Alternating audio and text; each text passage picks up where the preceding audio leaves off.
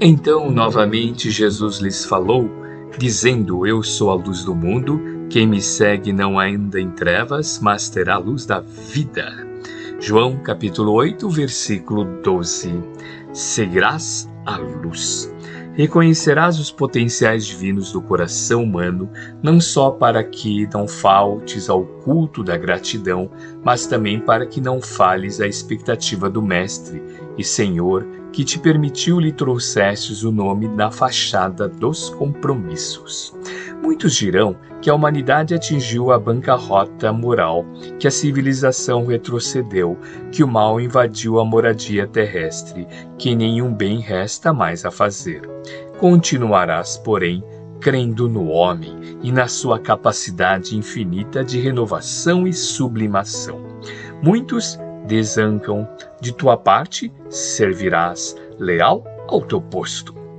Esquecerás os profetas do desânimo e os mentores do pessimismo, que despendem o tesouro das horas, comprando o arrependimento com a palavra corrompida em torno dos problemas da terra em transição e cumprirás os deveres que assumiste, ainda que para isso te vejas sobre o imperativo de jugular os teus ímpetos à reação diante do mal com que apenas favorecerias a desordem.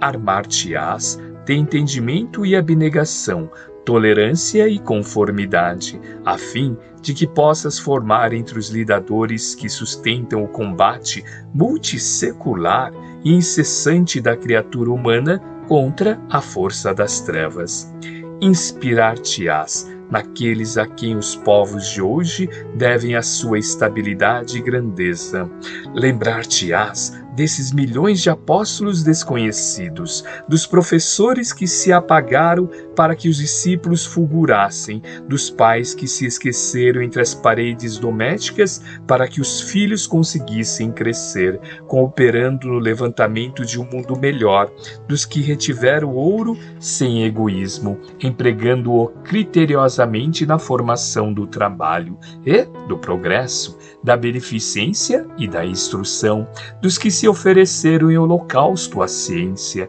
para que os hospitais defendessem a vida contra a morte dos que desistiram do conforto pessoal, a fim de se consagrarem à palavra ou à pena em horários de sacrifício sem remuneração estabelecida na terra, para que não escasseassem esclarecimento e consolo à mente popular, dos que se desencarnaram, fiéis às responsabilidades que esposaram, pelo bem dos outros, conquanto pudessem haver repousado nos dias que o aproximavam da morte pela imposição do cansaço físico, dos que voluntariamente tomaram sobre os próprios ombros os encargos dos companheiros que